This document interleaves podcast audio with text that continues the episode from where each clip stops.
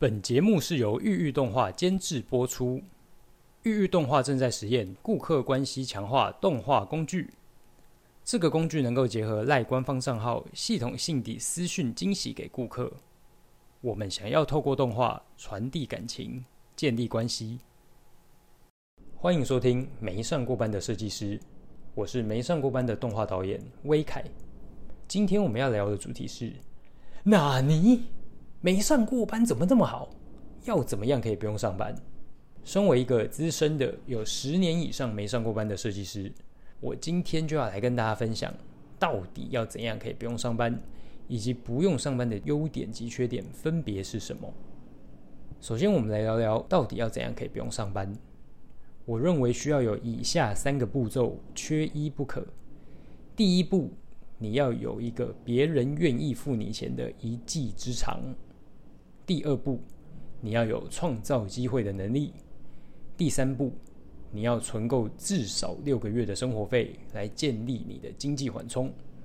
那我总结一下：第一步，你要有一技之长；第二步，你要创造机会；第三步，你要存够钱。简单来讲就是这样。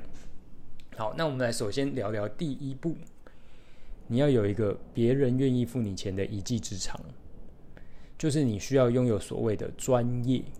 对于专业的定义，可以用一个画面来解释。好，那请你现在闭上眼睛，然后想象有两个圈圈，一个圈圈里面写你擅长的事，另外一个圈圈里面写别人会愿意付你钱做的事。这两个圈圈重叠的部分就叫做专业。如果你拥有专业，恭喜你，就在不用上班的道路上成功地踏出第一步了。第二步就是你要有创造机会的能力。为了要拥有这个能力呢，你就不能成为一个害羞的人，或者是说，如果你在实体上很害羞，你在数位上就绝对不能害羞。那相反的，你如果在数位上很害羞，你在实体上就一定不能害羞。那我相信现在网络时代，我讲实体、讲数位、线上线下，大家都听得懂啊。那你不害羞之后呢？我相信你就会慢慢培养出闻到机会的嗅觉。举例来说，如果你是一只动物的话，你可以是一只狼，你可以是猎狗、猎豹、狮子等等，whatever，任何会自己出去想办法猎食的动物。而且你可以有自己的猎食风格啊，比如说是呃狮子啊、狼啊，可能很积极，看到猎物就冲上去。啊，可能如果是猎狗的话，你是潜伏在旁边慢慢等待机会之类的。那不管怎么样，你绝对不可以是一只哈士奇，你绝对不可以是一只哈士奇。如果你不想上班。你就必须要打消你是一只哈士奇，每个月会有人来喂食你的念头，不可以这样。你要尽早预备好自己要出去狩猎的心情，创造机会。那当你拥有专业，也准备好踏出去创造机会之后呢？最后你要预备的就是你至少要存六个月的生活费。这六个月的生活费就是你的经济缓冲。是你开往不用上班道路上的燃料，也就是你的资本。如果你不是那么有安全感的个性的话，你可以存更多钱再开始。但是其实很多人是很有安全感的，是胆子很大的哦。你如果是胆子很大、很愿意冒险的人，我依然建议你至少要存够六个月的生活费再开始，因为你需要把你快要没有钱的那个焦虑感给考虑进去。因为我跟你讲。人之所以会去上班，不外乎就是为了每个月都有钱领。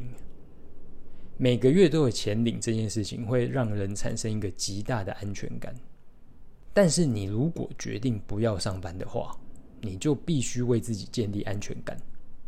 而这六个月的生活费，就是你为自己预备的安全感来源，使你离职后的下个月没有薪水入账时，你不会感到焦虑，你不会开始慌张。你不会开始又马上找下一份工作啊？你不是就不想上班的吗？所以你就可以用一个稳健平静的心态去做出正确的决定跟正确的规划。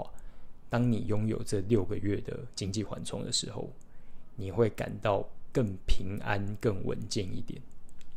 好，总结以上，当你拥有别人愿意付你钱的专业，也准备好要出去创造机会，也不害羞了，并且你也存够自己六个月的生活费之后呢，恭喜你，你就可以即刻 fire 掉你的老板，出发踏上不用上班的旅程了。好的，那我们接下来来聊聊不用上班的优点及缺点是什么。首先，不用上班的优点，我相信大家一定是具体并且鲜明的。对于 freelancer 或者是自由工作者的这种 free lifestyle，哦，睡到自然醒啊，然后过中午再开始工作，然后边工作边生活等等，这个应该我不用再多赘述不用上班的优点了。那我要认真的跟大家讲，不用上班的缺点会是什么？首当其冲的就是下个月开始你就没有钱领了，并且你就再也没有办法去当薪水小偷了啦。就是在那种时刻吼，上班时间大变，然后同时放空一下，划个手机，看个股市，有没有？或者一进公司先悠闲吃个早餐，反正主管或老板还没来，先悠悠哉哉吃个早餐，看个新闻之后再开始做事的那些时刻，跟他们说拜拜吧。因为你开始要为自己的时间负责了，哈哈哈！恭喜恭喜！好，再就是你会变很累，因为你的舒适圈被打破了，你必须要在你自己领域的自由市场当中想办法生存下去。所以你在维持高品质生产力的同时，你也要想办法让自己被看见。接着，你透过你的作品或者是你的口碑成功地被看见之后呢？很多的客户的委托案开始塞进来，然后你就可能开始超时工作，然后过劳，变得很累，假日都在上班，假日都在工作，别人找你出去玩都没空。那你忙完一波有赚到钱之后呢？你可能会下定决心说：“啊，累死我了，我需要好好放个假。”殊不知，接下来三个月真的就让你放假放到爽。你明明是想要好好休息，但是你越来越焦虑。明明你就是想要放下，结果你真的越放越觉得，哎，不对哦，不太对劲哦，有没有？